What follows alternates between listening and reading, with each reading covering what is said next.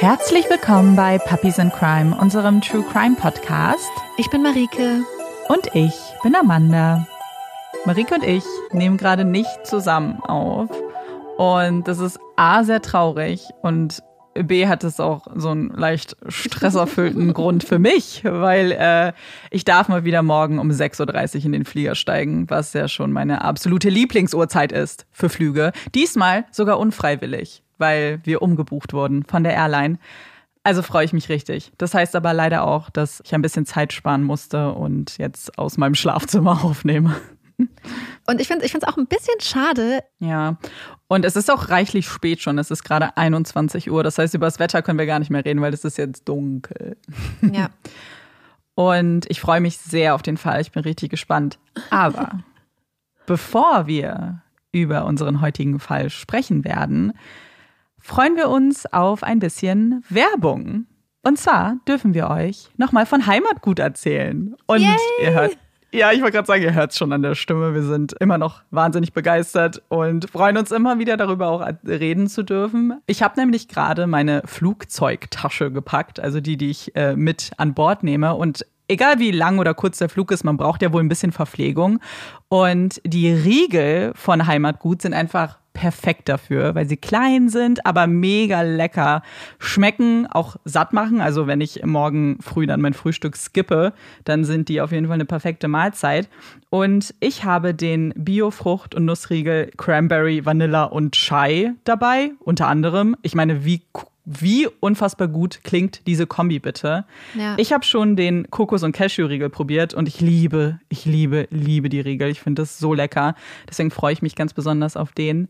Und ja, ich wünschte, ich hätte noch mehr Platz in meiner Tasche, weil ich würde auch mega gerne die Linsenchips einpacken. Ich glaube, das ist so für mich so ein All-Time-Favorite auch. Also ich Ja. habe die Chili-Linsenchips zum Beispiel. Ich weiß noch übrigens, dass das eine der mit ersten Snacks war, die ich mal mitgebracht habe ins Studio. Das ist so lange her schon und äh, ich liebe die immer noch genauso wie am ersten Tag. Ja, ähm, wir haben euch ja schon von diesen wunderschönen Geschenkboxen erzählt, die wir auch bekommen haben. Und ich habe jetzt gemerkt, dass es wirklich einfach perfekt ist, denn ich habe einige gestresste Studenten in meinem Leben, wo das Semester jetzt ja langsam wieder losgeht. Und äh, da kann man einfach richtig gut ohne Aufwand ein Care-Paket hinschicken. Dann ist die Person direkt gut versorgt. Und es ist auch perfekt für Einweihungspartys, ist uns aufgefallen. Im Studentenheim, egal wo, wenn man direkt damit ankommt, mit so ganz vielen Tüten mit Chips und Linsenchips und ähm, Popcorn, macht man sich direkt beliebt, also krasse Bestechung.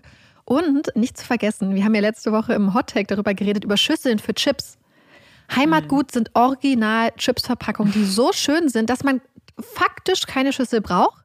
Die sind ja, Ja. Ähm, also wenn ihr irgendwo sehr, sehr schöne Verpackungen seht, immer so unten äh, eine Farbe oben, eine Metallic-Farbe meistens, dann ist das eigentlich immer Heimatgut. Und ähm, ich glaube, deswegen sind sie uns ursprünglich auch ins Auge gefallen damals. Ja, das stimmt. Ja, sehr, sehr hübsche Verpackung mit sehr, sehr leckerem Inhalt. Also schaut auf jeden Fall bei Heimatgut Online vorbei. Und ihr könnt mit dem Code SnackCrime auch 10% sparen.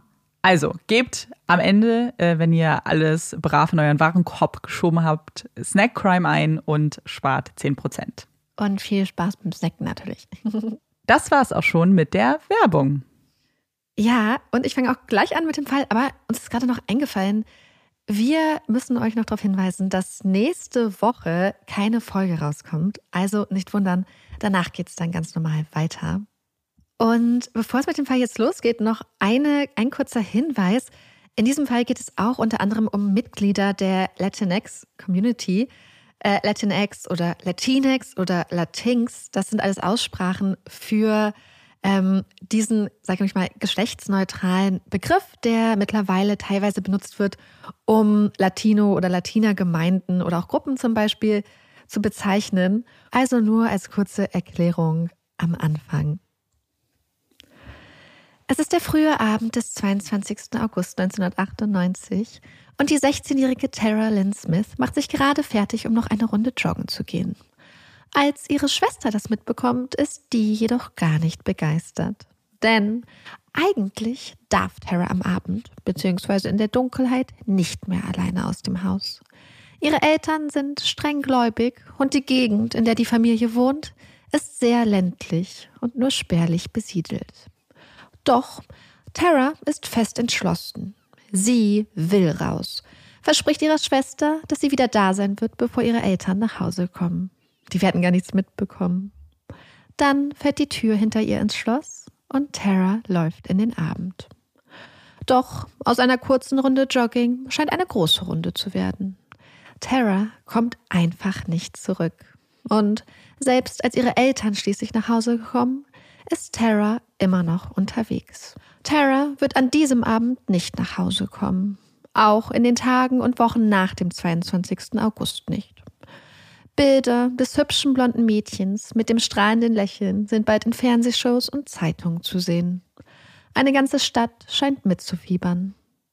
Doch Tara bleibt verschwunden. Ihre Eltern sind sich bald sicher, wer für das Verschwinden ihrer geliebten Tochter verantwortlich ist. Taras Taekwondo-Lehrer. Ein junger Mann, 29 Jahre alt, Vater eines kleinen Kindes.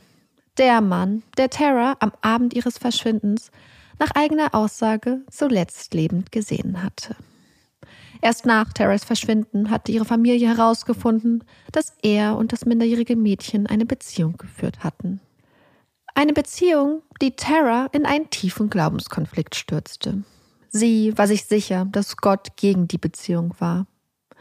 Hatte sie die Beziehung an diesem Abend beenden wollen? Hatte der Mann Angst bekommen? Angst, dass die Beziehung zu Tara, die für ihn ernste strafrechtliche Konsequenzen mit sich bringen könnte, bekannt werden könnte? Doch die Jahre vergehen. Der Taekwondo-Lehrer bleibt in den Augen der Polizei ein Zeuge, schafft nie offiziell den Aufstieg zum Verdächtigen.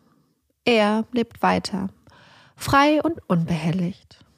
Und Terras Verschwinden wird zum Cold Case. Doch dann, 18 Jahre nach Terras Verschwinden, wird Familie Smith von einer anderen, besorgten Familie kontaktiert. Eine Familie aus der Gegend, eine Familie, in der eine junge Frau mit langen, blonden Haaren eines Tages aufbrach, um joggen zu gehen und nie zurückkehrte. Es ist die Familie von Sherry Papini. Es ist der 2. November 2016 in Chester County im Norden Kaliforniens. Gegen 11 Uhr morgens bekommt der junge Familienvater Keith Papini eine SMS von seiner Frau Sherry. Sie fragt, ob er zum Mittagessen nach Hause kommt und macht ihm ein sexy Angebot. Sehr verlockend. Doch Keith muss arbeiten. Erst am späten Nachmittag, so gegen 17 Uhr, macht er sich auf den Weg nach Hause, wo er mit seiner Frau Sherry und ihren beiden gemeinsamen kleinen Kindern lebt. Als Keith die Haustür öffnet, ist es ganz ruhig. Keine tappernden Kinderfüße, kein Geschrei, kein glucksendes Lachen, keine kleinen Ärmchen, die sich nach ihrem Daddy hochrecken. Kein Grund zur Sorge, denkt Keith, bis er, kurze Zeit später, erfährt, dass die kleinen Kinder immer noch in der Kita sind, dass seine Frau Sherry nicht aufgetaucht war, um sie abzuholen. Die Alarmglocken fangen an zu schrillen. Sherry würde nie einfach vergessen, die Kleinen abzuholen. Niemals. Ihr Spitzname in der Familie ist Supermom. Und sie ist eine so perfekte, so gute Mutter, dass es manchmal richtig nervig ist, wie gut sie ist, schätzt ihre Schwägerin einmal. Irgendetwas stimmt da nicht. Und so öffnet Keith die Find My Phone App auf seinem Handy und blickt auf den kleinen Punkt, der das Smartphone seiner Frau darstellt. Nicht einmal eine Meile von zu Hause entfernt, an der Straße, scheint Sherry zu sein. Der kleine Punkt bewegt sich nicht. Ein Unfall? Oder redet Sherry mit jemandem? Keith fährt los, fährt die Schotterstraße entlang, blickt aus dem Fenster. Genau hier, hier müsste Sherry sein. Doch da ist niemand. Da ist nur ein Handy. Ein paar Fuß neben der Straße, die Kopfhörerkabel sorgsam auf dem Display platziert. Kaum hörbar kommt Gesang aus den weißen In-Ear-Kopfhörern. Es ist das Lied Everything von Michael Bublé, was da gerade in Dauerschleife läuft. Und das ist nicht irgendein Song, sondern Sherry und Keys Hochzeitslied. Ihre Hochzeit. Sherry hatte damals alles daran gesetzt, aus diesem besonderen Tag den schönsten Tag ihres Lebens zu machen. Hatte schon Wochen, Monate vorher angefangen, ihren Hochzeitsblog zu schreiben. Beschrieb ihren ersten Kuss, damals in der Highschool, wie sie sich dann aus den Augen verloren hatten, wie sie sich wiederfanden.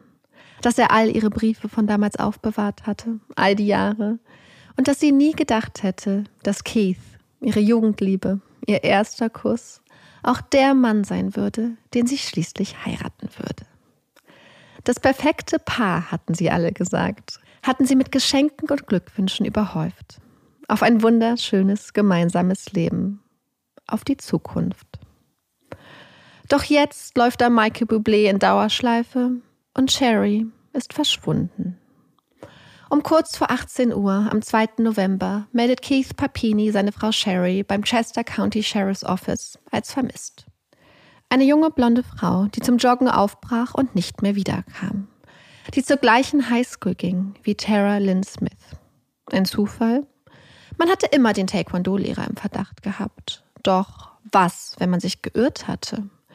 Wenn die Fälle irgendwie zusammenhängen?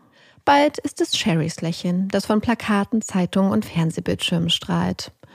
Dass am gleichen Tag, im gleichen County, noch eine andere Frau, die 52-jährige Stacy Smart, als vermisst gemeldet wird, scheint vollkommen unterzugehen. Sherrys Verschwinden zieht die ganze Aufmerksamkeit und fast alle Ressourcen auf sich. Die Gegend wird abgesucht, hunderte Freiwillige beteiligen sich an der Suche. Alle wollen helfen, damit Sherrys kleine Kinder ihre Supermom bald wieder in die Arme schließen können. Secret Witness Chester County, eine gemeinnützige Organisation, die es sich zur Aufgabe gemacht hat, die Strafverfolgungsbehörden bei der Informationsbeschaffung zu unterstützen, setzt eine Belohnung von 10.000 Dollar aus und Sherrys Familie steuert weitere 40.000 Dollar bei. Auf einer GoFundMe-Page, die Freunde der Papinis errichten, um Geld für die Suche nach Sherry zu sammeln, gehen weitere 49.000 Dollar ein. Mit jeder Stunde, jedem Tag, den Sherry fehlt, wächst auch die Verzweiflung und die Angst in der ländlichen Gegend. Keith Papini scheint die Sorge um seine Frau zu zerreißen. Mit Tränen in den Augen sitzt er vor den Kameras eines Fernsehsenders, berichtet, wie er seinen kleinen Kindern erklären musste, dass ihre Mom nicht nach Hause kommen würde. Er sagt, dass Sherry nie abhauen würde. Sie wurde entführt. Da ist er sich sicher. Doch durch wen? Was ist passiert? Die Detectives suchen nach Antworten, doch ihr Verschwinden bleibt mysteriös. Und auch das Bild der scheinbar so perfekten Ehe bekommt langsam kleine Risse. Sie hätten eine gute Ehe gehabt, hatte Keith gesagt, auch wenn sie manchmal streiten würden. Aber das sei doch ganz normal. Doch die Auswertung von Sherrys Handy macht die Ermittler stutzig. Denn da sind zwei Telefonnummern, gespeichert unter den Namen von Frauen, die jedoch zwei Männern gehören. Der eine, ein ehemaliger Freund von Sherry, sie waren vor vielen Jahren zusammen gewesen, hatten sich bei einer gemeinnützigen Organisation kennengelernt.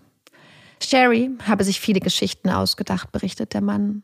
Geschichten von Misshandlung, von Missbrauch. Sie habe Aufmerksamkeit gesucht, habe auch ihn nach der Trennung beschuldigt, ihr etwas angetan zu haben. Der andere Mann ist eine ehemalige Affäre von Sherry. Sie hätten 2011, da war sie schon mit Keith verheiratet, ein Wochenende zusammen verbracht, wären später weiter in Kontakt geblieben. Sie hatten eigentlich geplant, sich um den Zeitpunkt von Sherrys Verschwinden zu treffen. Und er war einige Tage zuvor nach Kalifornien geflogen. Sein Flug zurück ging am 2. November dem Tag, an dem Sherry zum Joggen loslief und nie wiederkam. Doch keiner der beiden Männer scheint etwas mit ihrem Verschwinden zu tun zu haben. Aber trotzdem, kleine Risse in der scheinbar perfekten Fassade. Und Keith, der weinende Ehemann, der so verzweifelt in die Kameras blickt? Sind die Tränen echt? Die Verzweiflung? Ja, das, das sind sie. Da sind sich die Ermittler bald sicher. Es gäbe keine Beweise, die ihn mit Sherrys Verschwinden in Verbindung bringen würden, erklären sie öffentlich und weisen darauf hin, dass Keith einen Lügendetektorentest bestanden hätte. Irgendwann taucht ein Mann auf der Bildfläche auf. Cameron Gamble. internationaler Experte für Kidnappings und Lösegeldverhandlungen. Gamble behauptet, einen großzügigen, anonymen Wohltäter im Rücken zu haben, der ihn engagiert habe, um Sherry sicher zu ihrer Familie zurückzubringen. Der Wohltäter sei bereit, 50.000 Dollar Lösegeld an Sherrys Entführer zu zahlen, wenn sie denn Sherry freilassen. Für die Ermittler im Fall, das Sheriff's Office von Chester County und die Polizei im kleinen Ort Redding, scheint der anonyme Wohltäter keine besonders warmen Gefühle zu hegen. Sie sollen aufhören, ihn zu bedrohen, schreibt er öffentlich. Er habe sich informiert und handle absolut im Rahmen seiner Rechte. Doch trotz des großzügigen Angebots des angeblichen Wohltäters, trotz der zahlreichen Fernsehauftritte vom angeblichen internationalen Kidnapping- und Lösegeldexperten Cameron Gamble, Sherry bleibt verschwunden. Für die Ermittler kaum überraschend. Sie sind alles andere als begeistert von Gambits Einmischung, weisen darauf hin, dass niemand weiß, ob Sherry wirklich entführt wurde, ob sie wirklich irgendwo festgehalten wird. Warnen davor, dass das angebotene Lösegeld Betrüger und Scharlatane auf den Plan rufen könnte. Ahnen zu diesem Zeitpunkt wahrscheinlich schon, dass auch Gamble, der seine angeblichen beruflichen Erfolge und Expertise massiv übertreibt, selbst einer ist. Ein Hochstapler, ein Scharlatan. Drei Wochen sind seit Sherrys Verschwinden nun schon vergangen. Es ist der 24. November und fast ganz Amerika freut sich. Es ist der Tag, den viele Menschen in diesem Land mit ihrer Familie verbringen. Truthahn oder Tofurkey essen, Cranberry-Soße, Stuffing, gemeinsam am festlich gedeckten Tisch sitzen und es sich richtig gut gehen lassen. Für viele andere ein Tag, der vor allem für den äußerst verklärten und verklärenden Blick Amerikas auf die eigene koloniale Geschichte steht. Ich rede von Thanksgiving. Ein Feiertag, doch für Sherrys Familie beginnt einfach nur ein weiterer Tag ohne sie. Ein weiterer Tag voller Sorge, voller Angst. Doch dann in den frühen Morgenstunden des Tages zeichnet die Kamera einer Kirche in Yolo County, einige hunderte Kilometer entfernt von Chester County, etwas auf. Es sind seltsame Bilder, ein heller Schatten, der sich durch die Dunkelheit hin und her bewegt. Ein Geist, ein Gespenst. Zur gleichen Zeit gehen mehrere Notrufe in Yolo County ein. Die Anrufer und Anruferinnen sind besorgt, sprechen von einer Frau auf der I-5, eine Frau, die Hilfe braucht. Die California Highway Patrol macht sich auf den Weg. Und kurz darauf geht ein Anruf bei Keith Papini ein. Sie haben sie gefunden. Sie haben Sherry. Sie lebt. Sherry lebt. Der Albtraum hat ein Ende. Die frohe Kunde, dass man Sherry Papini lebend aufgefunden hat, dass sie wieder mit ihrem Mann Keith vereint ist, sorgt für freudige Schlagzeilen und viele Spekulationen. Denn was ist Sherry widerfahren? Was hat man ihr angetan? Und vor allem, wer hat ihr das angetan? Zumindest auf die letzte Frage kann das Sheriff's Office schon bald eine ungefähre Antwort geben. Sherry wurde entführt. Entführt von zwei hispanischen Frauen mit dunklem SUV und einer Waffe. Die Vorstellung, wie die kleine, zierliche, blonde Sherry mit vorgehaltener Waffe in einen dunklen SUV gezerrt wird, spuckt nun durch die Köpfe der Menschen. Und die Angst bleibt in der kleinen ländlichen Gemeinde in Chester County. Eine Entführung am helllichten Tag, mit Waffe, scheinbar willkürlich. Die Menschen haben Angst. Viele Frauen trauen sich nicht mehr, allein die Straße entlang zu laufen, schauen besorgt auf jeden dunklen SUV. Und für die Frauen der örtlichen Latinx-Community beginnt mit der Aussage des Sheriff's Office eine ganz persönliche Zeit der Angst. Die Angst, dass man selbst, dass Freundinnen, Schwestern, Töchter, Mütter Opfer einer Entführung werden können und gleichzeitig die Angst, für Täterin gehalten zu werden. Die misstrauischen Blicke, die Angst, irgendwie ins Visier der Polizei zu geraten, verdächtig zu werden, Einige Frauen vermeiden es nun, gemeinsam mit Schwestern, Freundinnen oder anderen Frauen in einem Wagen zu sitzen. Eine durch die aktuellen politischen Ereignisse in den USA teilweise schon schwer zu ertragende Zeit wird für diese Frauen und ihre Familien durch den neuen Verdacht noch schwerer. Denn hinter dem Land liegt eine lange Zeit des heißen Wahlkampfes. Ein Wahlkampf, in dem der nur wenige Monate später vereidigte Präsident Donald Trump fleißig Stimmung gegen Latinx-Communities macht, in dem rassistische Stereotype und pauschale Verurteilungen an der Tagesordnung sind. Und jetzt das. Weiße Frau, Supermom, entführt von zwei bewaffneten Latinas. Eine Geschichte, die genau in das Narrativ von Donald Trumps Wahlkampf passt. Und die einige Leute zweifeln lässt. Was, wenn Sherry gar nicht entführt wurde? Was, wenn das alles ein Fake war? Der Versuch, ordentlich Geld zu machen? Waren Keiths Tränen vielleicht doch nicht echt? Als Keith mitbekommt, dass es neben all den mitfühlenden, betroffenen Stimmen auch die Zweifler gibt, die Anschuldigung, entscheidet er sich zu einem drastischen Schritt. Er verfasst ein Statement. Ein Statement, das die Menschen aufrütteln soll, ihnen die Augen öffnen soll. Ein Statement, das ihnen den Horror, die Abgründe zeigen soll, die Sherry durchleben musste. Er spricht über die Lügen, die Gerüchte und das doppelschneidige Schwert der sozialen Medien. Über den Moment, als er Sherry das erste Mal wiedersah. Über die Mischung aus unglaublichem Glück und Übelkeit, die ihn beim Anblick ihres Körpers, ihres Leidens überkam. Er beschreibt, wie ausgemergelt sie war, spricht von ihrer gebrochenen Nase und den bunten Hämatomen überall, von Hautausschlägen und schweren Verbrennungen. Die Spuren ihrer Fesseln, die langen blonden Haare, die man ihr abgeschnitten hatte, die Metallkette, die um ihre Taille gekettet war, und das Brandmal. All die Bilder, die Vorstellung von Sherrys Zustand, die den Menschen nun im Kopf herumschweben würden, wären nichts im Vergleich dazu, wie grafisch und grausam die Realität sei. Als die Ermittler erfahren, dass Keith Sherrys Verletzungen so detailliert in den Medien beschreibt, sind sie erschrocken. Eine äußerst unerfreuliche Überraschung. Denn, wie bei vielen Ermittlungen, soll auch in diesem Fall die Weitergabe von Informationen an die Öffentlichkeit kontrolliert erfolgen und vor allem nicht jedes Detail soll der breiten Masse bekannt sein. Ermittlungstaktische Gründe. Täterwissen beziehungsweise in diesem Fall eher Täterinnenwissen. Aber was genau ist in den 22 Tagen von Sherrys Verschwinden passiert? Warum wurde sie entführt? Wer sind die beiden Entführerinnen? Und warum haben sie Sherry wieder freigelassen? Antworten auf all diese Fragen erhoffen sich die Ermittler von Sherry wollen sie so schnell wie möglich befragen. Doch schnell stehen sie vor einem unerwarteten Hindernis. Denn Sherry hat Angst. Unglaubliche Angst. Sie ist überzeugt davon, dass ein Cop, ein Polizist, irgendwie in ihre Entführung verstrickt ist. Traut sich nicht, mit den Ermittlern alleine zu sein. Sie braucht Keith an ihrer Seite, um sich sicher zu fühlen.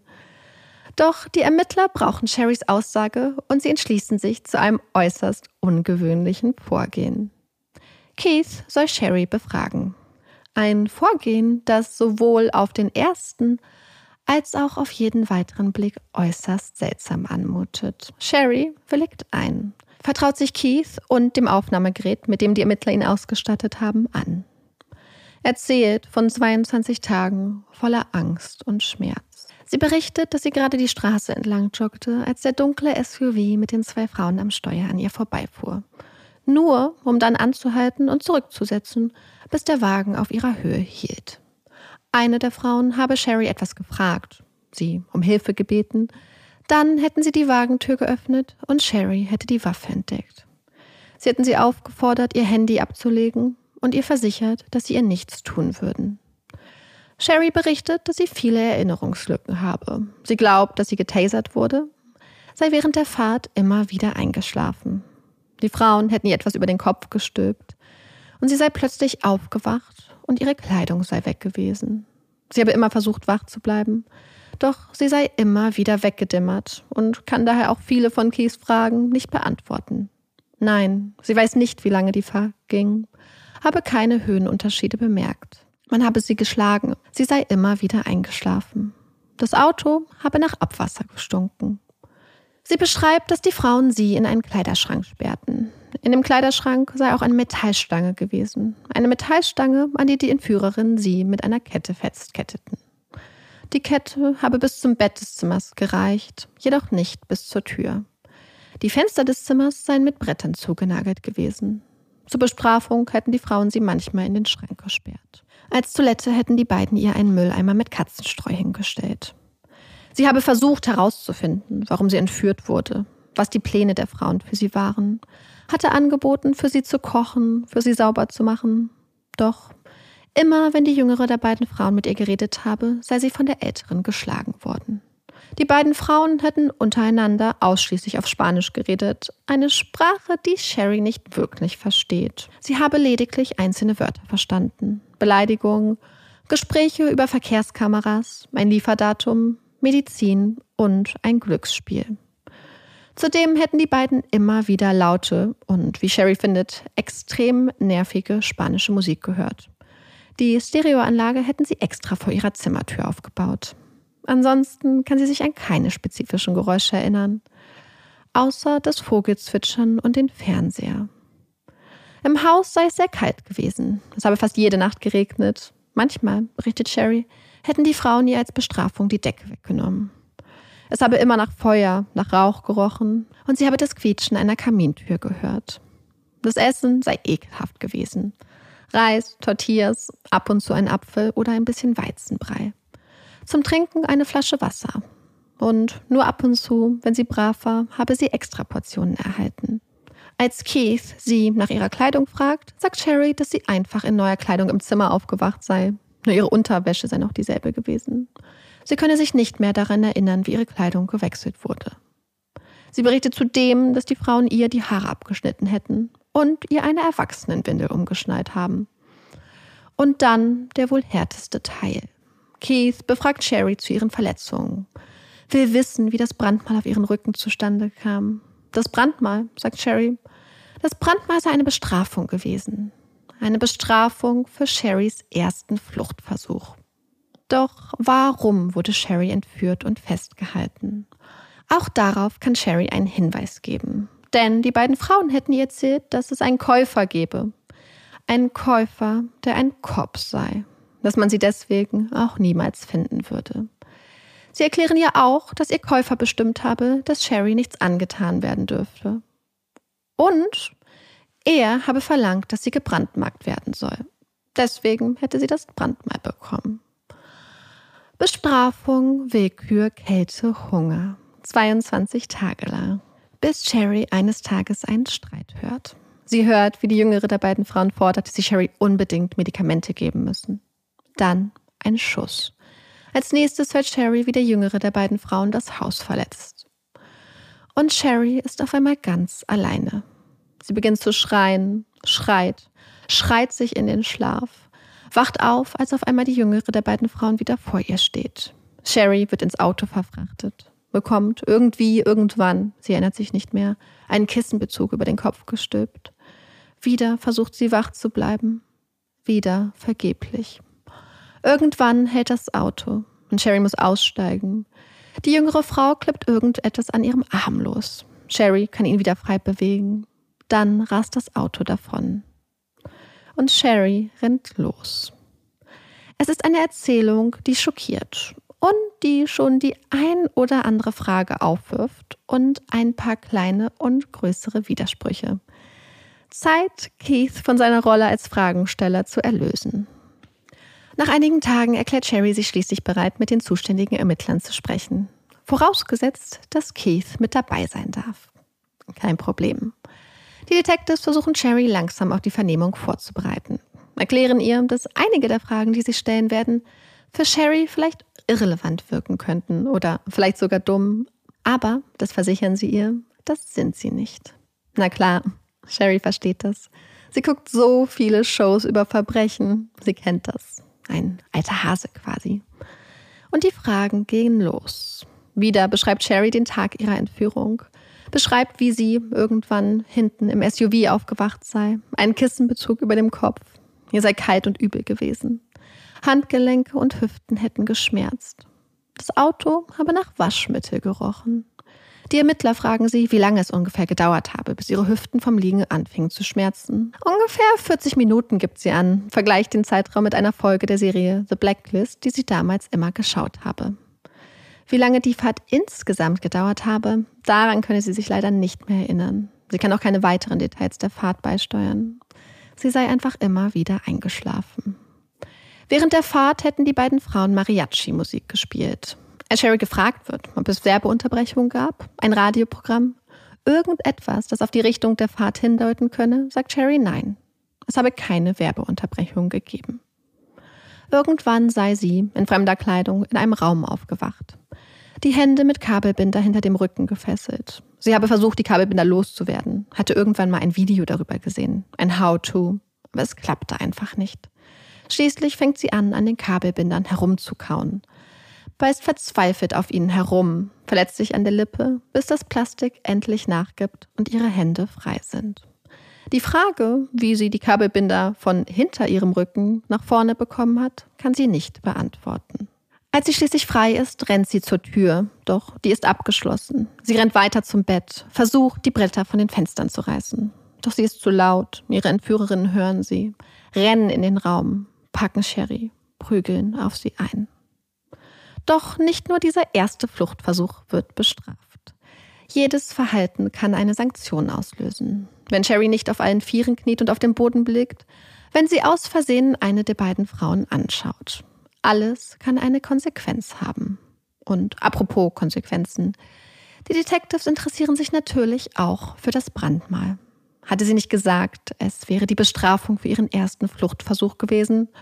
Oder nein, ihr, ihr Käufer hätte es in Auftrag gegeben? Nein, nein, weder noch. Das Brandmal sei eine Bestrafung dafür gewesen, dass sie einmal zu laut war. Sie berichtet auch, dass die Frauen ihr als Toilette einen einfachen Mülleimer hingestellt hätten, bis Sherry selbst eine Idee hatte. Sie habe den Frauen vorgeschlagen, doch eine Mülltüte in den Eimer zu spannen und ihn mit Katzenstreu zu füllen. Das, so Sherrys Argumentation, würde ihren Job doch um einiges leichter machen. Ein Vorschlag, den ihre Entführerin scheinbar dankend annehmen und Sherry bekommt ihre Katzenstreutoilette. Es sind wieder interessante Details, die Sherry da berichtet. Details, die ein Bild von 22 Tagen voller Demütigung und Angst zeichnen. Andere Details fehlen dieses Mal. Dass die Entführerinnen ihr zum Beispiel eine Erwachsenenwindel umgeschnallt hätten, darüber verliert Sherry dieses Mal kein Wort. Die Vernehmung ist noch nicht zu Ende. Nein, denn die Detectives haben da noch etwas anderes gefunden. Ein Blog-Eintrag. So aus dem Jahr 2007. Scheinbar geschrieben von Sherry, damals noch unter ihrem Mädchennamen. Ein Blog-Eintrag, der weitere interessante Fragen über America's Supermom aufwirft. Es ist ein Blog-Eintrag, von dem Sherry sich sofort zu distanzieren versucht, den sie als schrecklich bezeichnet. Das habe sie so nie geschrieben. Und Sherry hat recht. Der Blog-Eintrag ist schrecklich. Ein Blog-Eintrag, für den man sich zu Recht schämen sollte. Doch alles deutet darauf hin, dass er wirklich aus ihrer Feder stammt. In dem Blog-Eintrag berichtet die Verfasserin von ihrem Leben in Chester County. Sie sei eine gute Sportlerin, doch das Leben an der Highschool würde ihr schwerfallen. Immer wieder würde sie von der Schule suspendiert werden, als Bestrafung dafür, dass sie sich wehrt. Wehrt gegen die hispanischen Mädchen an ihrer Schule, die sie immer wieder mobben, angreifen und beschimpfen würden. Und das nur, weil Sherry selbst keine Drogen nehme, weil sie weiß und stolz ist. Stolz auf ihr Blut, stolz auf ihre Herkunft.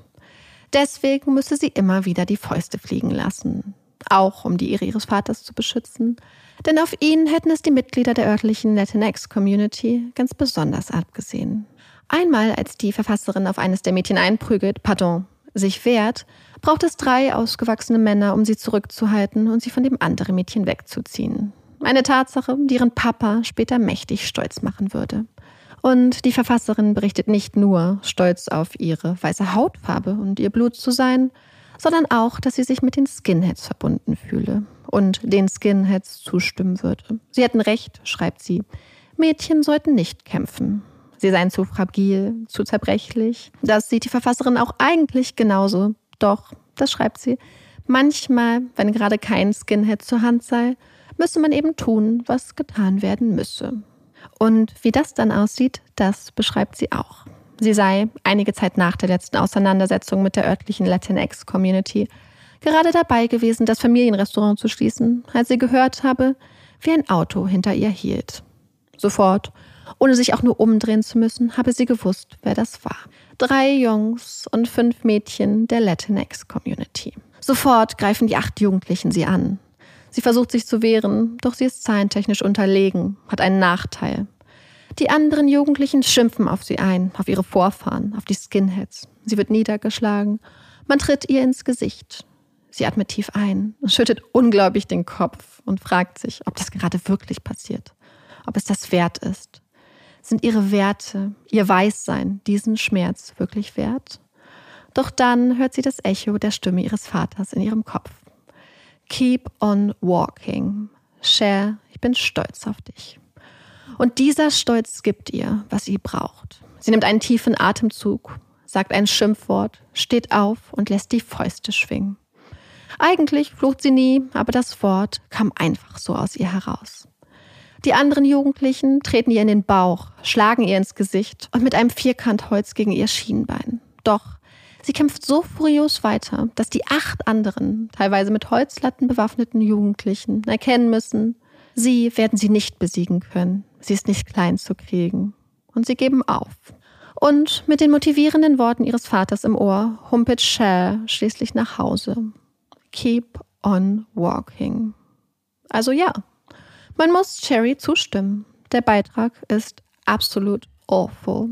Sie erklärt, absolut nichts mit dem Beitrag im Hut zu haben. Kann sich nicht mal mehr daran erinnern, ob sie jemals überhaupt einen MySpace-Account, wo der Blog-Eintrag wohl gepostet wurde, hatte. Ganz im Gegenteil. Sie habe in der Vergangenheit schon mehrmals versucht, mit anwaltlicher Hilfe den Beitrag entfernen zu lassen. Irgendwer wolle ihr offensichtlich schaden. Eine Aussage, die mal wieder skeptisch stimmt. Denn zu diesem Zeitpunkt haben die Detectives bereits unzählige Aussagen von Menschen aus Sherrys Leben, die auf ein ganz bestimmtes Muster hindeuten. Denn Sherry erzählt Geschichten. Geschichten von Misshandlung und Missbrauch. Geschichten, wie Sherry zum Opfer wird. Da ist, wie erwähnt, der ehemalige Freund, mit dem sie in ihrer Jugend zusammen war, dem sie erzählt hatte, sie würde durch Mitglieder ihrer Familie missbraucht werden, nur um nach der Trennung ihn in ihren Erzählungen zum Täter zu machen. Da ist der Chef eines Jugendprogrammes, von dem Sherry Teil war, der angibt, Angst davor gehabt zu haben, Sherry im Programm zu haben. Sie sei so gut darin gewesen, eigene Realitäten zu erschaffen. Menschen genau das sehen zu lassen, was sie sehen wollten. Und da sind ihre Freunde und Freundinnen von früher, die davon erzählen, dass Sherry immer wieder solche Geschichten gesponnen habe. Dass sie damals auch von zu Hause ausgerissen sei. Sie sei wild und crazy gewesen. Da ist ihr Ex-Mann, den Sherry kurz vor seinem Auslandseinsatz heiratete, um über ihn krankenversichert zu sein, um sich dann nach seinem Einsatz wieder von ihm scheiden zu lassen. Erst nach der Scheidung hätten gemeinsame Freunde ihm von Sherrys berüchtigten Lügen erzählt. Und dann ist da noch der Eintrag im Notruflog. Sherrys Mutter hatte dort verzweifelt angerufen, berichtet, ihre Tochter würde sich immer wieder Selbstverletzungen zufügen und dann rumerzählen, ihre Familie würde sie misshandeln. Was sollen sie tun? hatte ihre Mutter gefragt. 2017 wird Sherry schließlich erstmalig vom FBI vernommen. Wieder erzählt sie von ihrer Entführung. Wieder ändern sich große und kleine Details. Und gegen Ende des Interviews stellt sie dann eine Frage möchte wissen, ob das FBI mittlerweile herausgefunden habe, was da auf ihrem Rücken steht. Sie bekommt zunächst eine Gegenfrage. Ob sie sich das Brandmal auf ihrem Rücken einmal angeschaut habe? Was denkt Sherry denn, was da steht? Hm, schwer zu sagen. Sherry müsste sich mal ein Foto davon angucken, sagt sie. Sie glaubt, die Buchstaben würden das Wort Exodus ergeben und ein paar andere Zeichen. Berichtet, dass das eine seltsame, verwirrende Bibelstelle sei. In den nächsten Monaten ist es Keith, der immer wieder Kontakt zu den Ermittlern aufnimmt, der ihnen immer wieder neue Puzzlestücke zuspielt. Hier eine Zeichnung von dem Raum, in dem Sherry gefangen gehalten wurde. Hier das Foto eines Tisches, der ähnlich aussieht wie der, auf dem Sherry gebrandmarkt wurde. Und er berichtet davon, wie er und Sherry durch die Gänge eines großen Autoausstatters gelaufen seien, dass Sherry ganz entspannt durch die Waffenabteilung gegangen sei, bis sie plötzlich panisch auf einen Revolver in der Auslage gezeigt hätte. Das gleiche Modell wie die Tatwaffe. Im Spätsommer 2017, fast ein Jahr nach ihrer Entführung, erklärt Sherry schließlich, dass sie nun bereit sei, sich mit einem Sketch-Artist zusammenzusetzen, um ein Phantombild ihrer Entführerin zu erstellen. Sie taucht gut vorbereitet auf, hat Fotos aus dem Internet als Referenz dabei, für die Hauptfarbe, für die Gesichtszüge. Im September 2017 werden die Phantombilder, auf denen die beiden Entführerinnen mit Masken über der unteren Gesichtshälfte gezeigt werden, schließlich vom FBI veröffentlicht. Doch ohne Erfolg. Keine der Frauen, keines der Fotos, die Sherry in der Folge vorgelegt werden, zeigt ihre Entführerin. Dafür kommen immer wieder neue Erinnerungen hoch. Gedankenblitze. 2018 schreibt sie den Ermittlern, dass die Verbrennung auf ihrer Haut doch vom Ende eines Buttermessers oder vielleicht eines Löffels stammen könnten. Später schickt sie auch noch ein Foto, um es zu verdeutlichen. Ein anderes Mal erinnert sie sich daran, dass die Frauen versucht hätten, ihr klebrige Flüssigkeit in den Mund zu gießen. Sie habe sich die Flüssigkeit danach mit ihrer Unterwäsche aus dem Mund gewischt. Dann sei sie eingeschlafen. Die Unterwäsche, die Kleidung. Ganz am Anfang der Ermittlung, direkt nach Sherrys Rückkehr, hatten die Ermittler DNA-Proben von ihrer Kleidung und ihrer Unterwäsche genommen. Und damals eine sehr interessante Entdeckung gemacht. Denn die DNA, die sie fanden, war die eines Mannes. Sie jagten die Probe durch den CODIS-Datenbank, jedoch ohne Erfolg. Kein Match. Doch 2019 unternehmen die Ermittler einen zweiten Anlauf, die Identität des mysteriösen Mannes klären zu lassen. Sie stellen den Antrag, diverse Datenbanken nach anderen Profilen zu durchsuchen, die auf eine verwandtschaftliche Beziehung hindeuten könnten. Mit Erfolg. Der Antrag wird genehmigt. Und sie finden einen Mann, dessen DNA teilweise mit der der auf Sherrys Kleidung gefundenen Proben übereinstimmt. Der Mann hat zwei Söhne. Einer der Söhne ist Sherry Papinis Ex-Freund. Ein Mann, der bis jetzt noch nicht auf dem Radar der Polizei aufgetaucht war. Bald finden die Ermittler heraus, dass er und Sherry sich zudem einen AOL-Account teilten, finden Fotos auf dem Social-Media-Profil seines Bruders, das genau die Art von Tisch zeigt, auf der Sherry anscheinend gebrandmarkt wurde, und sie fischen eine Flasche Honey Green Tea aus seinem Müll. Ein DNA-Match. Da ist es. Das große Puzzlestück, nach dem sie so lange gesucht haben. Als die Ermittler Sherry mit dem Namen ihres Ex-Freundes konfrontieren, reagiert sie fassungslos. Nein, nein, das war er nicht. Das kann er nicht sein. Er würde nie so etwas tun. Als sie sie darauf hinweisen, dass es eine Straftat ist, das FBI zu lügen, bleibt Sherry standhaft. Nein, das war er nicht. Und irgendwie denkt das FBI ähnliches. Denn sie verdächtigen ihren Ex-Freund nicht, das kriminelle Mastermind hinter ihrer Entführung zu sein. Ganz im Gegenteil. Denn als die Ermittler den Ex-Freund zum ersten Mal vernahmen und ihn mit ihren neuen Erkenntnissen konfrontiert hatten, hatte er nichts abgestritten. Schien sofort bereit zu sein, alle Karten auf den Tisch zu legen. Er und Sherry würden sich seit Jugendtagen kennen. Sie waren auch einmal ein Paar und laut eigener Aussage sogar verlobt. Doch sie trennten sich, verloren sich aus den Augen, bis er 2015 schließlich über alte Fotos und andere persönliche Gegenstände von Sherry stolperte, sie in einen Karton packte und sie ihren Eltern schickte. Einige Zeit später kam dann der erste Anruf von Sherry. Da war er gerade auf der Arbeit. Sie hatten sich seit Jahren nicht gesehen und Sherry bat ihn um Hilfe, weihte ihn in dem kurzen Telefonat ohne Umschweife in ihren Plan ein. Sie müsse flüchten, abhauen, hatte sie ihm erzählt. Keith, so Sherrys Erzählung, wäre ein gewalttätiger Mann. Er würde sie misshandeln, missbrauchen. Die Polizei wisse davon. Sie habe bereits Anzeige erstattet. Doch die Cops würden nichts unternehmen. In den nächsten Monaten bleiben die beiden in Kontakt. Zuerst benutzen sie einfach ihre regulären Handys, nur um dann auf anonyme Prepaid-Handys umzusteigen. Irgendwann schickt Sherry ihm, wegen eines Krankenhausaufenthaltes, ein Care-Paket. Ein Care-Paket, in dem sich auch ein Zettel befindet, auf dem ganz genau steht, wann und wo Sherrys Flucht beginnen würde. Um Sherry am Tag ihrer Flucht abzuholen, bittet der Ex-Freund einen Kumpel, ein Auto für ihn zu mieten. Und der Kumpel entscheidet sich für einen Sportwagen. Das überrascht den Ex. Er hatte irgendwie nicht damit gerechnet, dass er ausgerechnet einen Sportwagen mieten würde. Doch, das kann man jetzt nicht ändern. Und er macht sich auf den Weg in den Norden und holt Sherry ab, die in den nächsten Stunden, statt, wie berichtet, gefesselt, getasert, mit Schmerzen und vor Kälte zitternd auf dem Boden eines dunklen SUVs zu liegen, auf der Rückbank des Sportwagens döst. Während die Menschen in Chester County mit großem Schrecken feststellen müssen, dass schon wieder eine junge, blonde Frau beim Joggen verschwunden ist, zieht Sherry in das Schlafzimmer ihres Ex-Freundes in Costa Mesa, viele hunderte Kilometer von ihrem Zuhause entfernt. Ihr Ex zieht derweil auf das Sofa im Wohnzimmer um und gibt, wenn er nicht gerade arbeitet, alles dafür, Sherry bei ihrem Plan zu unterstützen. Auch wenn er den laut eigener Aussage nicht so wirklich durchschaut. Er nagelt Bretter vor die Fenster des Schlafzimmers, besorgt Sherry neue Kleidung, er kocht für sie und muss mit Sorge beobachten, wie die eh schon so zierliche Sherry immer nur ganz kleine Portionchen zu sich nimmt.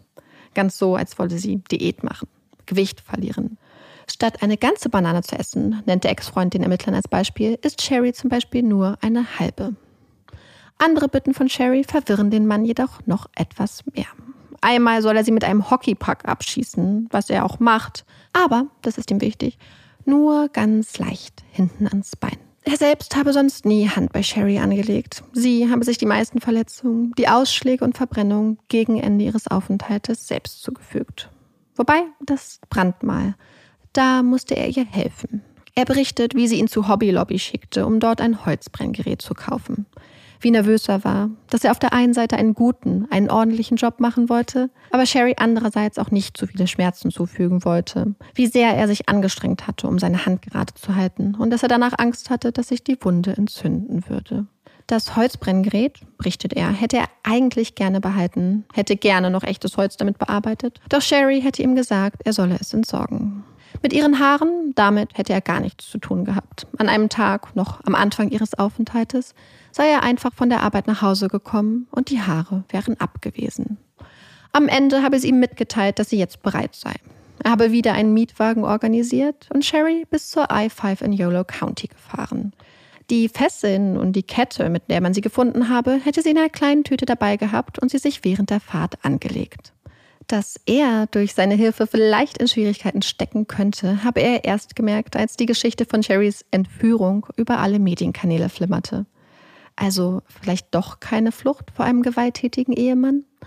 Die letzten Jahre habe er dann einfach den Mund gehalten. Und nicht nur er, denn auch einige seiner Verwandten hätten mitbekommen, dass Sherry Papini in Costa Mesa abgestiegen war. Eine fast unglaubliche Geschichte. Und doch, nach und nach, sammeln die Ermittler Indizien und Beweise, die die Aussagen des Ex-Freundes stark untermauern. Also nein, die Ermittler verdächtigen den Ex-Freund nicht, das Mastermind hinter der Entführung zu sein. Sie verdächtigen Sherry. Am 3. März 2022 wird schließlich ein sogenanntes Criminal Complaint mit einem angehängten Affidavit gegen Sherry Papini vorgelegt, das auf 55 Seiten die Geschichte ihrer angeblichen Entführung und die Ermittlungen zusammenfasst. Und nicht nur das. Sherry Papini wird wegen des hohen Fluchtrisikos festgenommen. Diverse Fälle von Betrug sowie Falschaussage gegenüber Agenten des FBI werden ihr vorgeworfen. Unter anderem soll sie das California Victim Compensation Board, das Opfer von Verbrechen finanziell unterstützt, unter Vorspiegelung falscher Tatsachen betrogen haben. Kurz darauf unterschreibt Cherry Papini ein Plea Agreement und bekennt sich in einem Fall von Betrug sowie in einem Fall von Falschaussage für schuldig. Im Gegenzug wird die Staatsanwaltschaft eine niedrige Haftstrafe empfehlen, die sich wahrscheinlich im Rahmen von 8 bis 14 Monaten Haft bewegt. Jedoch, dies ist nur eine Empfehlung. 18 bis 14 Monate. Verglichen mit den 20 bzw. 5 Jahren Haft, die im Falle des Betruges bzw. der Falschaussage drohen könnten, ein ziemlich guter Deal. Zudem könnte jedes Delikt auch mit einer Strafe bis zu einer Viertelmillion Dollar bestraft werden als strafrechtliche Konsequenz wohl bemerkt, denn dazu kommen noch mehr als 300.000 Dollar Schadensersatz, die Sherry unter anderem an das California Victim Compensation Board, an das Sheriff's Office von Chester County, die Social Security Administration sowie das FBI zahlen muss. Nach der Veröffentlichung der Vorwürfe und Sherrys Festnahme lässt ihre Familie über ihren Anwalt ein Statement verlesen. Wir lieben Sherry und sind empört darüber, wie die Strafverfolgungsbehörden sie am Nachmittag auf dramatische und unnötige Art und Weise vor ihren Kindern überfallen haben. Ein Vorwurf, auf den die Behörden später reagieren würden. Sie hätten Sherry zum Schutz ihrer Kinder unter falschem Vorwand aus dem Gebäude gelockt, in dem sie sich mit ihren Kindern befunden hätte. Man hätte ihr gesagt, es gebe einen Schaden an ihrem Auto und sie dann vor dem Gebäude außer Sichtweite ihrer Kinder festnehmen wollen. Sherry habe sich diesem Vorgehen jedoch widersetzt, indem sie laut Nein geschrien habe, ihr Handy wegschleuderte und versuchte davon zu rennen.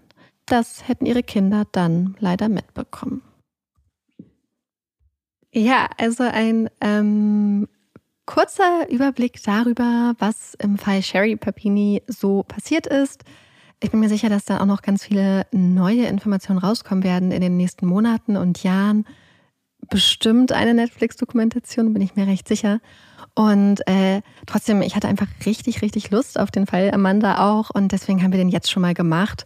Aber wir sind natürlich auch sehr gespannt, wie das dann mit der Verurteilung aussieht und dem Strafmaß und was sich da noch entwickelt und ob da auch vielleicht auch noch andere Leute äh, strafrechtliche Konsequenzen führen müssen, beziehungsweise was einfach insgesamt in diesem Fall noch rauskommen wird.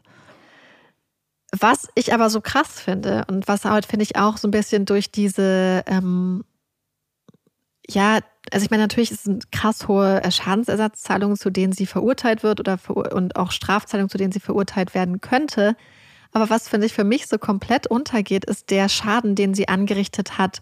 Zum einen, weil sie diese ganzen krassen Stereotype, die Menschen wie zum Beispiel mhm. Donald Trump haben aufkochen lassen gegen hispanische, gegen Latinx Communities ganz krass bestärkt hat. Ja. Ganz krass, ganz krass ein ganz klares Feindbild geschafft haben und sich hier vor allem auch Menschen als, ich sag mal, Feindbild genommen hat, die sowieso zu der Zeit schon ganz krasser Diskriminierung ausgesetzt wurden. Ja, also so, mhm. die hat sich ja teilweise massiv verstärkt und dass diese Frauen nicht nur davor dann Angst haben müssen, sondern auch auf einmal misstrauisch beäugt werden als vermeintliche Täterin und ständige Angst haben müssen, äh, in die Fänge, sage ich jetzt mal, der Polizei zu geraten.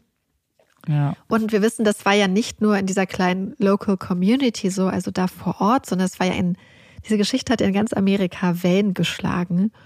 Und was ich richtig krass finde, wir haben den Fall angefangen mit Tara Lynn Smith.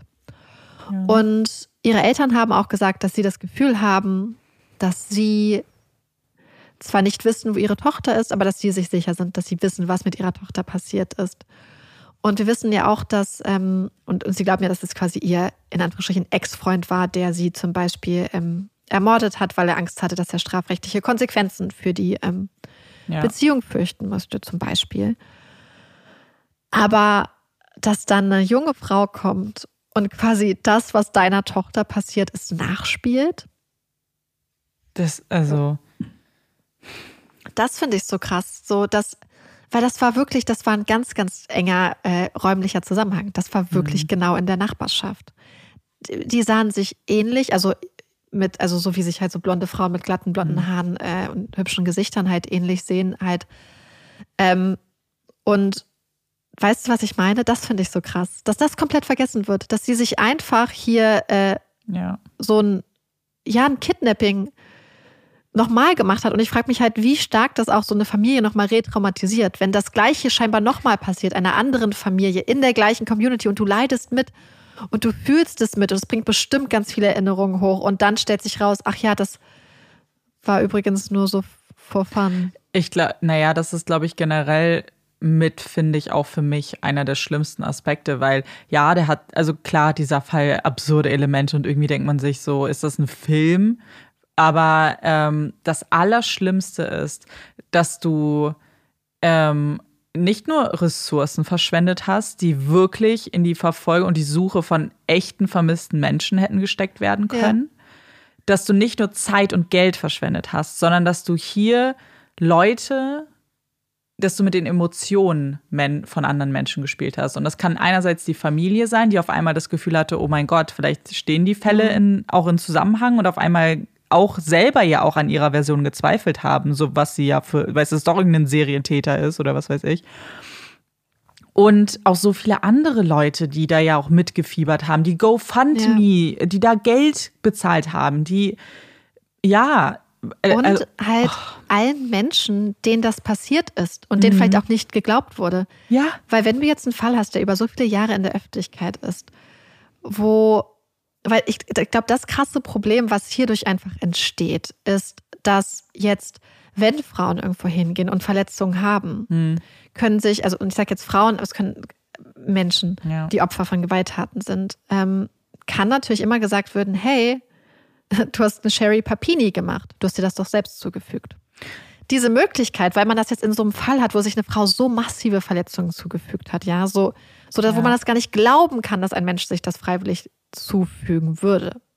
Es macht mich halt so wütend, auch weil naja, wir wissen ja, dass das ja auch passiert. Weil wenn du dir zum Beispiel anguckst, so mit Frauen zu kämpfen haben, die sagen, dass sie Opfer von sexueller Gewalt oder sexualisierter Gewalt wurden oder auch Männer, ist ja egal, ähm, alle Menschen, da schwimmt ja ganz oft mit die Frage so, hm, ja. machst du das vielleicht nur wegen Aufmerksamkeit? Hm, aber da gibt es doch immer XY Prozent, die das wirklich falsch so. Und das ist, solche Fälle machen diese ja. Prozentzahl, die dann immer genutzt wird, um die Stimmen leiser zu machen. Und es ist eh so schwer darüber zu reden, wenn du Opfer von irgendeiner Gewalttat wurdest. Und du machst es Leuten nur noch schwerer. Ja. Und es ist ja auch nicht so, als ob äh, in Chester County wirklich, wie du gesagt hast, keine anderen Verbrechen waren. Wir wissen, dass Stacey mhm. Smart zum Beispiel da war, die einfach vermisst ist, die man bis heute nicht gefunden hat. Und auch wenn man sich die ungelösten Fälle anguckt, da gibt es wirklich einige, wo die Ressourcen gut hätten für verwendet werden können ich, ich finde es halt einfach so krass, weil es wirklich einfach so eine Art Gone Girl-Plot war. Also, Wort, ja. also du verschwindest und du bist bei deinem Ex-Freund und du tust dir Sachen an und dann kommst du wieder. Das ist der Plot von Gone Girl ja. im Real Life. Naja, Deswegen, sie hätte es nur noch auf ihn Mann schieben müssen. dann hätten ja. wir Gone Girl gehabt, ja. Also, aber wahrscheinlich äh, wollte sie lieber noch eine andere Art von Opfer sein, weil das auf deinen Mann schieben wäre schwerer gewesen. Naja, klar. Das ist, glaube ich, sehr viel einfacher, das auf zwei Frauen zu schieben, zumal wir aufgrund des Blogposts davon ja. ausgehen müssen, dass sie da schon äh, so eine Geschichte hat mit einer scheinbar ganz, ganz starken Abneigung. Und weißt du, was ich so schlimm finde? Das war nicht, das, sie hat sich nicht diese, diese zwei Frauen ausgedacht, einfach so, weil das für sie naheliegend war. Das hat sie mit purer Absicht gemacht. Und das sage ich jetzt auch so, weil ich ja. bin mir sicher, dass sie das gemacht hat. Weil du hätte, hätte, wäre dein Plan gewesen, hey, ich möchte einfach die perfekte Entführung irgendwie inszenieren. So, ich möchte, dass wirklich alle glauben, ich war weg. Dann hättest du nie und nimmer gesagt, zwei Frauen äh, zwei ja. hispanische Frauen, dann hättest du dir was anderes überlegt, dann hättest du dir einen besseren Plan überlegt. Und das hatte sie nicht. Sie hatte gar keinen Plan. Sie hatte keinen Plan und wollte irgend und hat einfach ihren Hass oder was auch immer sie da motiviert, hat diese zwei Frauen als Täterinnen darzustellen. Das war für sie im Vordergrund. Und das, dieses, äh, worum es geht, ist natürlich auch eine total schwere Sache. Und für mich persönlich gibt es auch wirklich einige Sachen, die vom Gefühl her davor sprechen, dass sie wirklich einfach jemand war, die Aufmerksamkeit wollte. Aber die Frage ist natürlich, wie kommt jemand dahin, so krankhaft nach Aufmerksamkeit zu suchen. Und ist es dann wirklich so dieser Wunsch vielleicht, wie man sich vielleicht, hat sie einfach so eine krasse Fantasie und wollte sie wirklich einfach Aufmerksamkeit oder ist, steht dahinter zum Beispiel ein psychologisches, so ein richtig krasses psychologisches Problem? Und ich finde, das ähm, wirft schon wieder diese super facettenreichen Fragen zwischen beispielsweise jetzt eine Art Insanity, die für eine Schuldunfähigkeit, was man hier offensichtlich absolut nicht sieht, aber auch äh, diese verschiedenen Facetten, was bei einer Person sein kann und dass du zum Beispiel auch psychisch krank sein kannst und trotzdem auch, in, ich sag jetzt mal, ein Arschloch sein kannst oder mhm. eine Rassistin beispielsweise. Und dass hier viele Sachen miteinander sich so verweben. Amanda und ich hatten ganz am Anfang drüber geredet, dass es uns so ein bisschen auch an Münchhausen-Syndrom mhm. äh, erinnert hat. Statt dass man halt eine Krankheit erfindet, man halt Verletzung und Misshandlung und Missbrauch durch andere Menschen dann empfindet, äh, mhm. erfindet. Und ich, was ich mich halt so frage, ist, was dann vielleicht früher bei ihr wirklich passiert ist, was so dazu geführt hat, dass sie solche Sachen macht und dass sie so extreme Sachen macht. Mhm. Ähm, und man weiß es halt einfach nicht.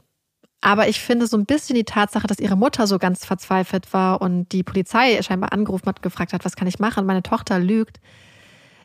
Äh, deutet für mich so ein bisschen darauf hin, dass ihre Eltern das auch nicht einordnen konnten und auch eher Angst dann hatten und äh, das Gefühl hatten, dass sie von außen und extern auch Hilfe nehmen würden. Und ähm, ja. ja. aber ich, ich, diesen Aspekt finde ich halt sehr, sehr, ähm, sehr, sehr schwer einzuschätzen hier. Ja, es ist halt, ähm, also wer weiß, gerade weil es ja jetzt auch sehr aktuell noch ist, wer weiß, ob da nicht noch ein bisschen, jetzt wenn Leute vielleicht da auch analysieren, ob da noch was rauskommt, weil das würde mich auch total interessieren, weil dieses extreme, zwanghafte mhm. Lügen, und es ist ja nicht nur Lügen, weil jetzt das letzte ist ja auch ein was zu erschaffen, weißt du? Es bleibt nicht nur bei einer ja. Lüge, bei so einem äh, so Hirngespinst, sondern es ist auf einmal, du hast es auch in die Tat umgesetzt und hast was, mhm. also weißt du, was ich meine? So ein, so ein Ablauf an Dingen zusammengestellt, damit ja du vielleicht Aufmerksamkeit bekommst und dann alles und es war dann die große Lüge so von allem. Ja, und genau, ich frage mich halt, ob sie irgendwann halt angefangen hat mit so kleinen Sachen, so oh, dies und das ist passiert. Dann hat sie angefangen, sich diese Szenarien zu überlegen. Vielleicht, oh, ich wurde von acht anderen Jugendlichen angegriffen und ich habe mich mhm. gewehrt und ich bin da irgendwie als Heldin rausgegangen, aber trotzdem war ich so das Opfer von diesem Angriff. Und ob diese Szenarien in ihrem Kopf dann immer krasser geworden sind. So, okay, ich brauche mehr Aufmerksamkeit, ich brauche mehr Aufmerksamkeit. Und dass sie dann irgendwann überlegt hat, hey, wie wäre es, wenn die mich sogar kidnappen? Mhm. Und so, und mich bestrafen, wenn ich ein Geräusch mache und mich brandmarken, dass sie diese, dieses, diesen, diese Saat, sage ich mal, die sie damals mit diesem Blogpost ja schon irgendwie so als so eine, so ein Geistesgespinst, sage ich mal, in die Welt gesetzt hat, dass sie das über die Jahre einfach immer weiterentwickelt hat, bis sie sich irgendwann Lust hatte, das, wie du gesagt hast, in die Tat umzusetzen, weil sie hat ja vorher auch schon immer angefangen, und das hatte ja dieser Chef von dieser Organisation gesagt, dass sie so ein bisschen Realitäten erschafft für die anderen Menschen. Mhm. Es ist halt so seltsam, weil es wirkt halt so trotzdem irgendwo impulsiv, weil ich einfach, ich, keine Ahnung, ich habe immer, also ich habe das Gefühl, dass wenn Leute so viel lügen, werden sie eigentlich ja auch ganz gut darin und ganz, aber das habe ich bei ihr irgendwie nicht, so blöd das klingt. Ja. Weil vieles, was sie jetzt hier gemacht hat, also sie konnte ja auch keine stringente Geschichte erzählen. Sie ist ja selber von ihrer Lüge abgewichen sofort, weißt du? Als ja. sie ja das erste Mal davon erzählt hat. Das Schon heißt. Im ersten Mal, ja, genau. beim ersten Interview. Und wenn du aber so lange, also das ist jetzt, weiß ich nicht, vielleicht muss das gar nicht immer so sein, aber man hat immer das Gefühl, dass wenn jemand so lange lügt, dass er ja immer besser damit wird. Und irgendwie und wirkt es so, ja, ganz seltsam. Auch alles, dieser ganze, als ob da so, sie sich gar keine Gedanken gemacht hat, so richtig. Ja, weil sie ja auch theoretisch sehr viel Zeit gehabt hätte, um sich das ja. zu überlegen. Und dann äh, sich einfach die ganze Zeit schon so widersprochen hat. Was ich daran auch so bezeichnend finde, ist, dass wir hatten ja jetzt gerade den Fall von Casey Anthony, wo, obwohl sie ja eine krasse Lügnerin war und sehr viel gelogen hat, es nicht so diese Geschichten gibt, dass alle sagen, Casey ist eine Lügnerin. Ja, so genau. Krass, sondern eher so die Familie verdrängt. Und dass hier sowohl ihre Ex-Freunde als auch ihre Freunde scheinbar und, und ehemalige Chefs und Mitarbeiter sagen, sie lügt immer, dass, es, äh, dass ihre Mutter bei der Polizei on record gesagt hat, meine Tochter lügt. Ja. Wobei es natürlich auch ähm, die Leute gab, die an ihrer Seite standen.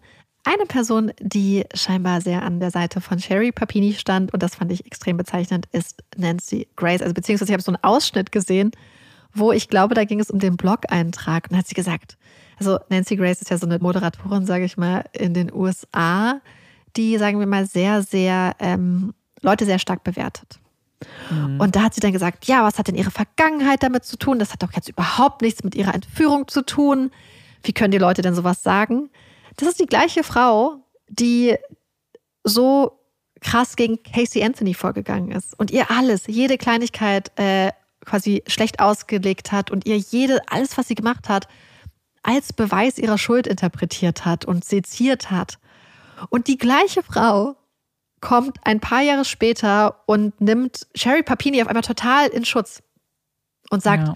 Naja, äh, Handlung in der Vergangenheit hat ja nichts damit zu tun, womit sie grundsätzlich in Bezug auf manche Sachen sogar recht hat. Ich finde es schon auch legitim, ähm, anzumerken, wenn jemand einfach auffällig oft lügt. Also, ja. wenn jemand dafür bekannt ist, sich immer wieder Geschichten auszudenken und immer wieder auch so, und ich meine, diese ganzen, sie wurde geschlagen und sowas ist ja auch, das sind ja auch Straftaten, so irgendwie, mhm. die sie erschaffen hat gegen sie, wo sie ja auch das Opfer schon war. Dann finde ich das schon relevant. Sollte man sofort ihr nicht Glauben schenken, Absolut. auf keinen Fall. so, ich denke trotzdem, dass Ja. man ihr auch glauben sollte. Trotzdem ist es vielleicht nicht schlecht, es im Hinterkopf zu behalten. Was ich so interessant fand, ist, dass die Polizei tatsächlich ein Jahr nach ihrem Verschwinden noch bereit war, diese Phantombilder zu veröffentlichen. Ja, das ich, ja, fand ich auch seltsam ein bisschen. Das habe ich nicht verstanden, weil schon in ihren ersten Aussagen widerspricht sie sich so krass. Und Mhm. wir hatten schon Fälle, wo Opfer auch manchmal Sachen nicht erklären konnten. Das hatten wir Ja. einfach schon. Das passiert manchmal. Man kann sich nicht immer an alle Sachen erinnern. Das ist einfach so und es kommt auf so viele Aspekte an. ja, aber es immer auf Schock oder so halt auch. Aber hier waren es so Sachen, die auch nicht mal kurz einen Moment waren, oh, wie ist das passiert, sondern Sachen, die so langfristig waren. Zum Beispiel zu sagen, ich war angekettet an eine Stange im Kleiderschrank und gleichzeitig zu sagen, die Kette war an der Decke im Zimmer befestigt. Das ist ja nichts, wo du dich dann irren kannst.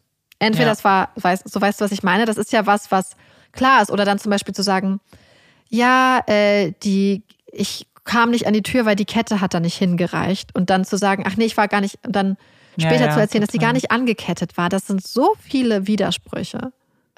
Dass sie trotzdem diese Phantombilder dann veröffentlicht haben, finde ich so seltsam. Ja, aber ich frage mich halt, wenn du wirklich in so einer Situation bist und du, selbst wenn du Zweifel hast, du möchtest ja trotzdem als Ermittler, als Polizist jetzt erstmal dem Opfer glauben. Und vielleicht denkst Ja. du dir so, ja, du und berechtfertigst das vor dir selber vielleicht auch mit, okay, sie war halt, das ist voll die traumatische Situation, vielleicht erinnert sie sich einfach nicht. Wir tun jetzt unser Bestes, weißt du? Und Mhm. Ich frage mich ja. auch, ob sie vielleicht einfach gedacht haben, wir spielen auf Zeit. Wir warten Ja. einfach auf diesen einen Durchbruch. Das ist da vielleicht wirklich schon, weil es war ja so eine Art Co-Production, äh, Kooperation zwischen dem FBI Hm. und dem Sheriff's Office. Ob sie gedacht haben, wir, wir kriegen dich noch dran, wir werden auch, wir werden da dranbleiben, weil sie haben ja wirklich immer wieder im Abstand von einigen Monaten auch mit ihr geredet etc. und Sachen wirklich überprüft. Und dass sie, wie du sagst, vielleicht ihr nicht nur glauben wollten, sondern auch wussten so, okay, wenn wir jetzt zu früh Zweifel anmelden und da kommt nichts mehr, was das krass bestätigt, dann wird uns vielleicht wirklich vorgeworfen, dass wir hier das Opfer einer Gewalttat nicht ernst nehmen. Und du kannst, also, und ich glaube, das ist halt so ein bisschen die Sache. Du kannst immer einem Opfer nicht mehr glauben später. ja, das Aber, stimmt. und das kannst du immer noch machen. Du kannst immer noch sagen, wir haben ihr am Anfang geglaubt, wir haben ihr später nicht mehr geglaubt. Aber wenn du von Anfang an nicht glaubst, ermittelst du so anders und das hat unter Umständen katastrophale Konsequenzen. Und Wenn es jetzt zum Beispiel wäre, dass sie vielleicht nicht von diesen Frauen entführt wurde, aber eine andere Sache dahinter gesteckt hätte oder so. Naja, und wenn du die Person natürlich vielleicht schon mit dem Zweifel konfrontierst, weißt du ja auch nicht, wie sie reagiert. Was ist, wenn sie auf einmal, wenn, das ist ja so ein bisschen so, wenn du einen Tatverdacht hast, dann möchtest du ja auch manchmal vielleicht Täter und Täterinnen erstmal noch gar nicht so sehr damit konfrontieren und zu gucken, wie sie sich verhalten, damit sie nicht alarmiert sind auch vielleicht. Weil Ja. solange sie das Gefühl hat, hey, man glaubt mir, fühlt sie sich ja sicher und macht vielleicht Ja. Fehler oder versucht, oder und dann hat man ja die Möglichkeit, zum Beispiel noch DNA zu finden, was sie ja gemacht haben. Wäre sie vielleicht schon alarmiert gewesen, wer weiß, woran sie gedacht hätte. Ja, also diese DNA hatte man ja schon recht früh. Die hat man gleich genommen. Man hat sie halt am Ja. Anfang nur durch Codes gejagt und ist jetzt später erst Ach auf die so, Idee den- gekommen, ja, ne? okay. nochmal quasi Anforschungen zu betreiben. Ja, also Mhm. ich fand es einfach insgesamt, dieser Fall, ähm, ich war beim Recherchieren, war ich immer so, das ist so absurd und ich fand es teilweise so, so übertrieben. Weil ich habe so an Gone Girl gedacht und habe gedacht, so wenn sie diesen Sherry Papini-Plot gemacht hätten, hätten Leute gesagt, das ist übertrieben. Das, da habt ihr euch zu viel ausgedacht, so. Und Wobei Gone Girl schon deutlich besser war. Also ich finde, der. Natürlich also, ist es deutlich besser. Ich meine halt, es hätte halt, das, deswegen meine ich das ja, wenn Sherry Papini Plot, dann wäre es so gewesen, ach, das ist jetzt übertrieben, komm, jetzt Mhm. Ja, hier ja, so ja. schlecht. Das glaubt euch doch niemand. Ich Der glaube, stört- war schon sehr gut. Ja, weil die, ich meine halt, das ist immer, ich weiß nicht, lässt mich, mich lässt einfach nicht los, wie egal ihr das war, dass das vielleicht rauskommt. Also ich weiß nicht, ob ihr egal ist, aber sie, sie hat ja auch nicht mal mit, also sie hat ihn, sie hatte einen Zeugen. Die ganze Zeit, Ja. der da saß, der hätte auch sofort, als er das erste Interview gesehen hat, dass sie gesagt hat, sie wurde entführt, er hätte sofort zur Polizei gehen können. Das hätte keine zwei Tage, hätte ihre Version theoretisch standhalten können. Aber was wäre, wenn sie dann gesagt hätte, der da hat mich gefangen gehalten? Und das, ich meine, wir wissen es nicht und er hat es auch nicht gesagt, aber es hätte ja theoretisch sein können, dass sie ihm gesagt hat, by the way, Wenn du irgendwas sagst, schiebe ich die Schuld auf dich. Aber dann, aber was für mich dann irgendwie unlogisch ist, ist, warum hat sie zwei Frauen gesagt? Weil damit hat sie sich sofort die Option genommen, es auf ihn zu schieben, notfalls. Ja, stimmt. Weil dann Stimmt. hätte sie doch wenigstens sagen können, zwei Frauen und ein Mann. Ja.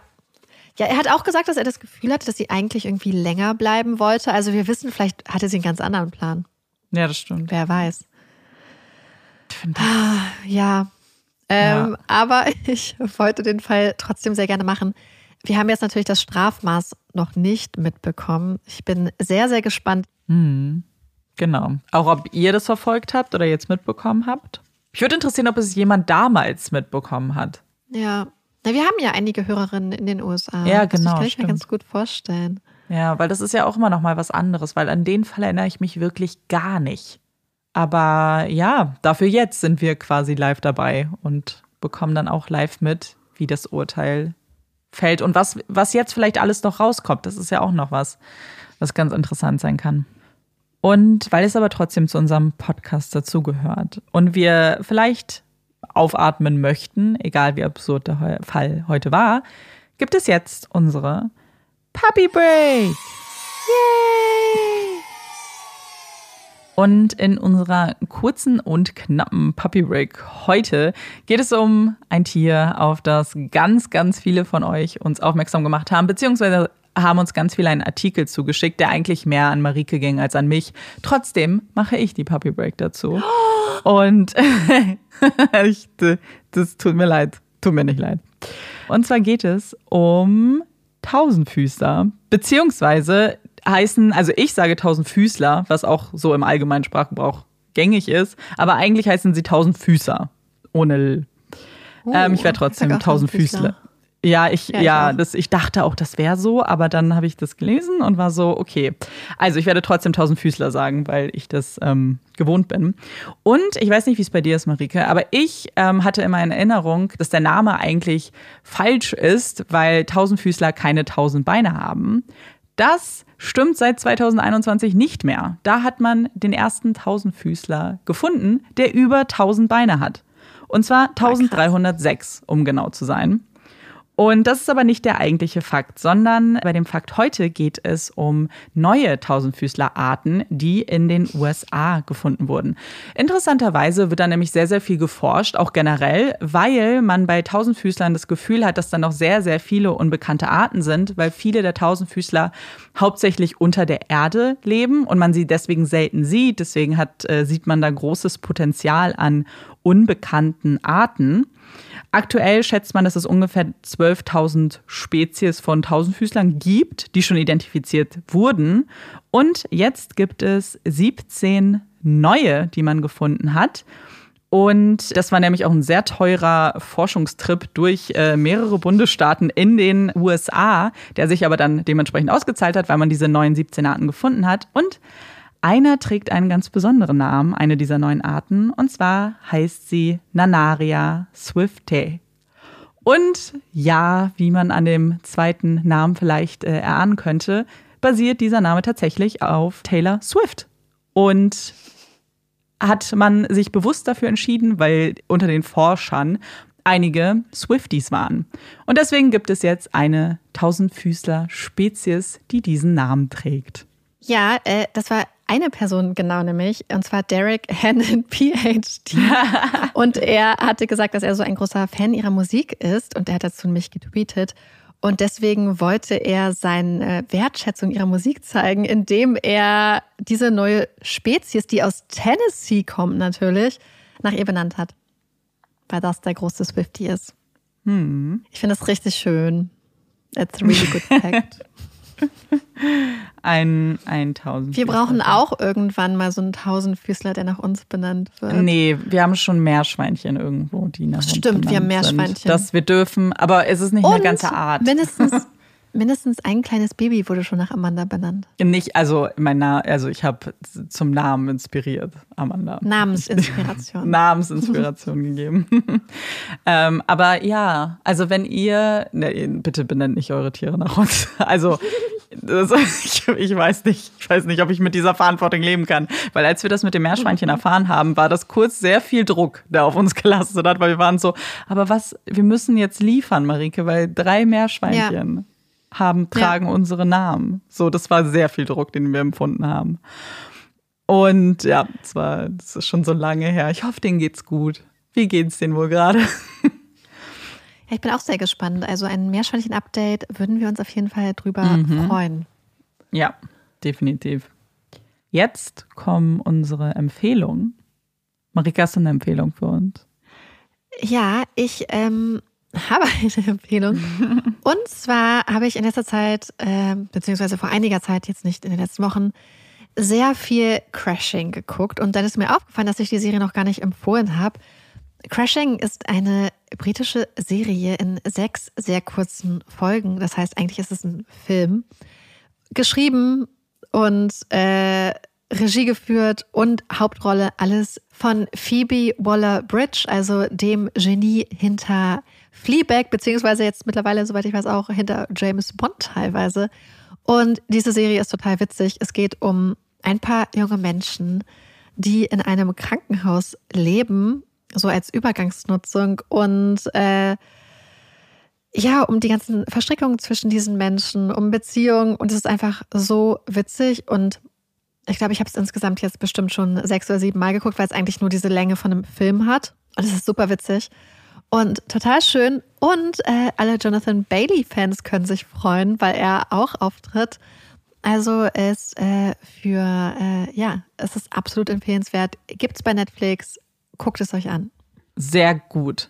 Kurz und knapp, so machen wir es. Heute, ähm, dann übernehme ich mal.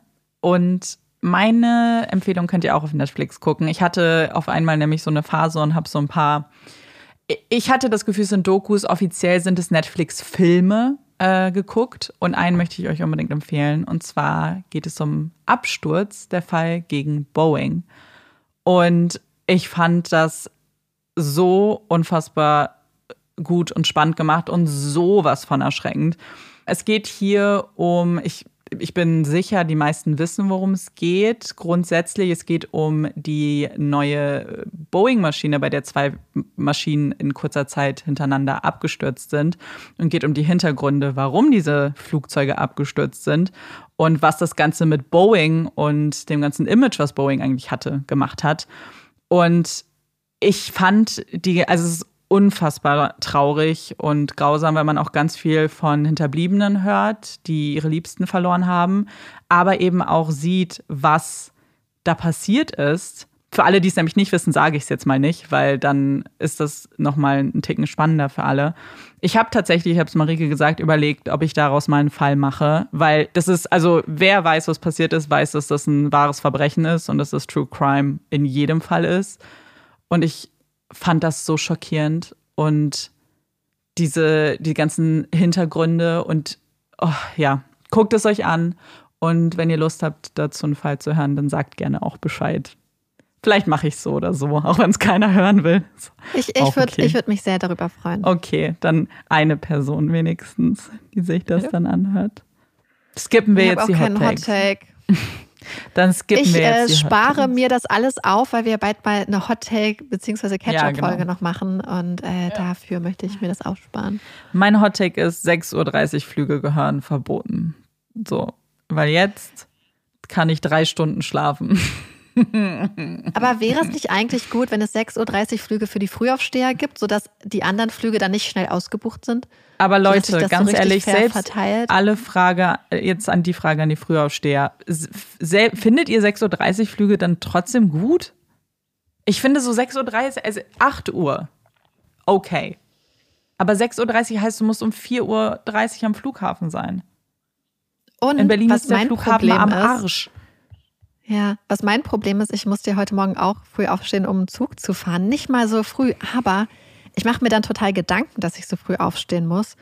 Und dann kann ich gar nicht einschlafen, weil ich denke, oh mein Gott, mit jeder Stunde verlierst du wertvolle Ja, Zeit weiß, zu schlafen. Und dann kriege ich total Panik. Und dann, ey, dann mache ich so nachts noch irgendwelche Sachen, die ich noch machen muss, weil ich das denke. Und dann werde ich total aufgewühlt emotional, weil ich denke, oh mein Gott, du kannst nicht schlafen und dann musst du auch noch einen Fall vortragen. Also ich habe original, glaube ich, heute Mhm. zwei Stunden geschlafen, ähm, Ja. weil ich auch so früh Ja, aufstehen gut. musste. Und dann denkst du so, mein Gott, ich muss den Fall vortragen. Und dann machst du dir noch mehr Stress und dann kannst du erst recht nicht schlafen. Ja, Und, ja das ähm, ist dieses, dieses Karussell, so dieses Gedankenkarussell, Ja. da kommst du nicht raus. Und Amanda fliegt ja nicht zum Spaß. Sie muss Nee, ja auch nee, nee. arbeiten. Ja, ich fliege zur Arbeit. Das macht's halt noch weniger. Gut. Wäre es wenigstens Urlaub. Aber Aber ich Ja. werde mich nicht beschweren, weil ich darf wenigstens ein paar Tage in Paris verbringen. Vielleicht posten wir was auf Instagram. Ich poste auf jeden Fall was auf ja, Instagram. poste mal was. Morgen. Dann könnt ihr, ja. Und Tour de Fe- de Fe- The Tour Eiffel. Morgen bin ich, glaube ich, tot, Tour wenn ich ankomme. so sagt man es, ich habe keine Ahnung. Ich, hab, ich war Was? original nur Tour Eiffel? einmal ganz kurz in Paris und habe den so aus der Entfernung gesehen. Ich war nur einmal Die Sache ist, ich, ich war schon ein paar Mal in Paris, auch beruflich und privat. Und äh, ich mag Paris. Also ich gehöre tatsächlich nicht zu den Leuten, die das Gefühl haben, so Paris ist voll overrated. Ich finde, Paris hat ein paar ganz schöne Sachen zu bieten. Ganz tolle Museen übrigens. Und ja. Ja, Bist dann äh, da? poste mal ein, ein, ein Foto aus. Dann machen wir das am besten morgen, statt normalerweise hätten wir morgen ja aus dem Studio gepostet. Dann solltest Ja. du, finde ich, morgen aus äh, Paris posten. Dann poste ich morgen aus Paris. Das Ding ist, wenn ihr die Folge hört, dann ist ja der Paris dann, dann ist ja erst schon Montag. Aber dann könnt ihr das euch angucken. Ja. Und vielleicht habt ihr es dann auch schon gesehen und dann wisst ihr so, ah, das Foto. Ja, genau. Ihr wisst dann, ihr könnt dann ja, wenn ihr jetzt von der Folge zum Post kommt, einen kleinen Eiffelturm in den Kommentaren posten. Oh mein Gott. Dann Oder stell dir vor, du nimmst einfach mein Gesicht auf Pappe ausgedruckt und auf so einen Holzkleber gemacht und dann hältst du mich neben dich und wir stehen zusammen unterm Eiffelturm. Ey, das hättest du mal vorher sagen müssen. Wo kriege ich denn jetzt dein Gesicht her? Äh, von unserer Instagram-Seite.